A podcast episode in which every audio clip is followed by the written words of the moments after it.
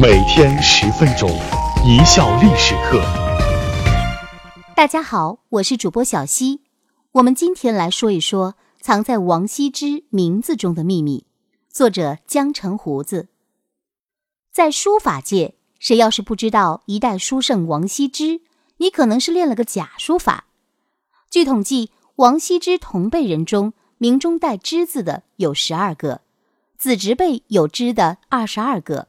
孙辈以下亲属有近四十个，他五个儿子分别叫王玄之、王凝之、王徽之、王操之、王献之。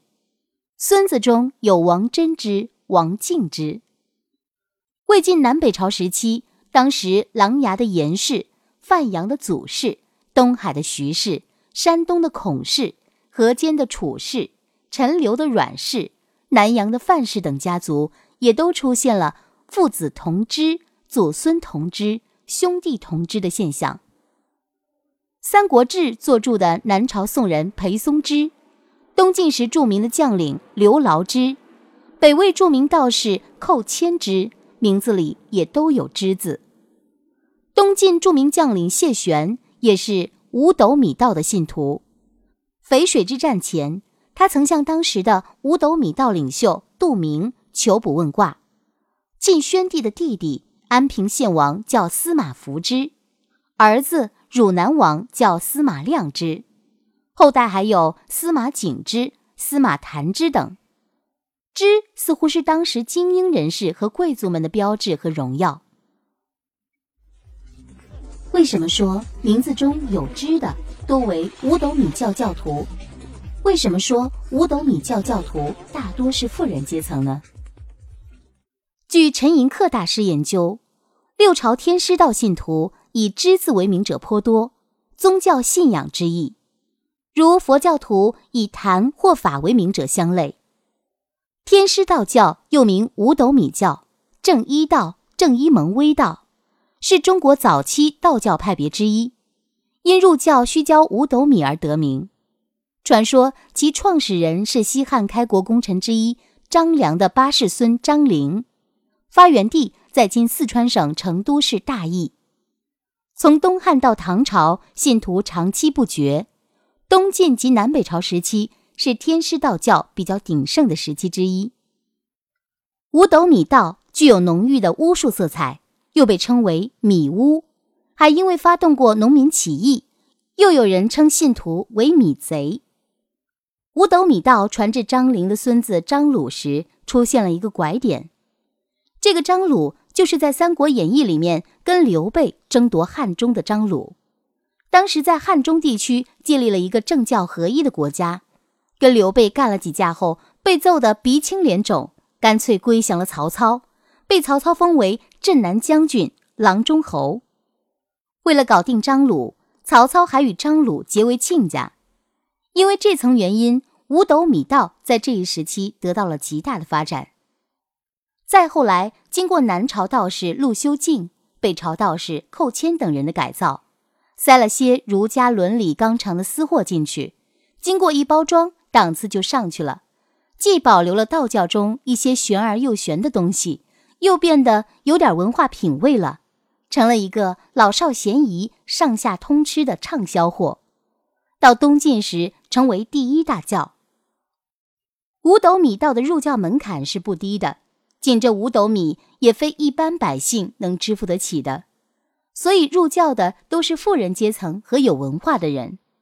当时世人以自己是五斗米道的信徒为荣，颇有点像现代精英人物都喜欢加入某一学术社团一样。如何辨别入教者和非入教者呢？部分精英教徒便开始在名字中使用“之”字，作为入教的一种暗记。这种暗记使用也为后来许多黑道所喜欢。为什么说王羲之信奉五斗米教与其出生有关？王羲之父子信奉五斗米教，又有什么样的故事发生呢？王羲之的故乡琅琊郡是天师道最盛行的区域之一。琅琊郡是滨海地带，滨海地区自古多以出海捕鱼为生。渔民生命受自然影响最直接，出海会遇见暴风雨以及海市蜃楼，容易对超自然现象产生虚幻的解读。方氏方术在这里也更有滋生的基础。王氏家族祖籍滨海，受环境的耳濡目染，信奉天师道，想必是家族传统。王羲之辞官后，常与好友组团到各大山川旅游垂钓，探探险，找找机缘。有时候还会约道士炼炼丹、嗑嗑药，顺便升升级。现在流行的网络修仙小说中的各种套路，那都是王大真人玩剩下的。据说王羲之因为嗑药多年，病入膏肓，觉得自己要不行了。这时他想起了当时的五斗米教教主杜子公。杜子公人称杜明师，传说法力无边，常常赐下一道符水，让人起死回生，还会变变法术，比如找人借把西瓜刀，说我用完了就会还你。隔两天，刀主出海打鱼，打上来一条大鱼。化开肚子一看，嘿，西瓜刀竟然在鱼肚子里。杜子公确实不是吃素的。听说王羲之请自己去看病，对弟子说：“王羲之肯定病得不轻，我猜是治不好了，要不然也不会来请我呀。”果然，十几天后，王羲之就医治无效死了，享年五十九岁。王羲之的几个儿子也都信奉五斗米教，其中。二儿子王凝之尤其虔诚。当时孙恩聚众造反，要攻打会稽郡，王凝之是会稽内史，负责守城。眼看着敌人要来了，王凝之仍然悠哉悠哉的不放在心上。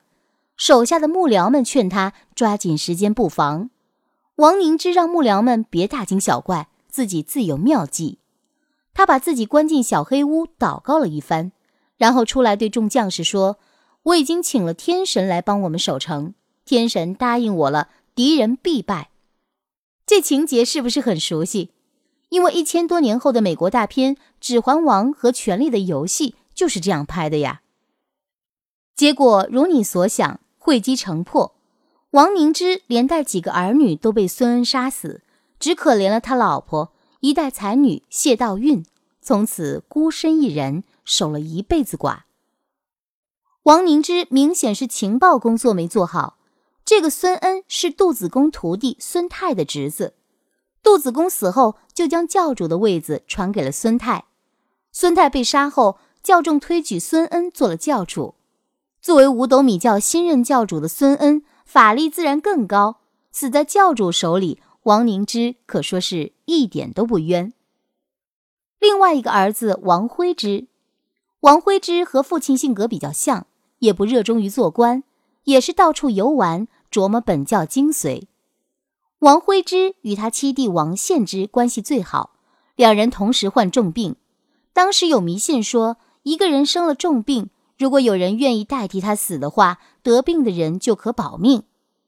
王徽之对术士说：“我的才能和地位都不如王献之，如果非要死一个的话，还是我去死吧。”术士告诉王徽之说。人家待死的人得是身体健康的人，你自己都时日无多了，哪儿来的命替你弟弟啊？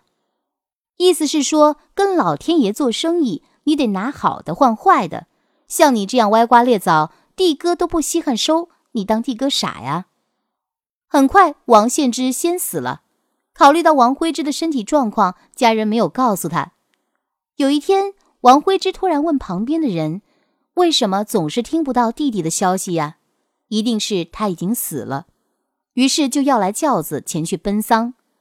王献之一向喜欢弹琴，王徽之一直走进去，坐在灵床旁，拿过王献之的琴来弹。但是无论怎么调整情绪，弹出来的琴声都不协调。王徽之一怒之下，把琴扔在地上，说：“子敬啊，子敬，你的人和琴都死了。”然后痛哭了很久，几乎哭晕。过了一个多月，王徽之也去世了。谈学论道是魏晋上层人士社交的主要活动之一。玄学的基础理论中，除了《易经》属于儒家学派，老子、庄子均是道家著作。后期佛教的融入，儒家学说在玄学研究中越来越边缘化。从东汉五斗米教派的产生到东晋五斗米教成为社会主流，说明了当时道家的崛起和儒家的衰落。感谢大家的收听，本节目由一笑而过工作室出品。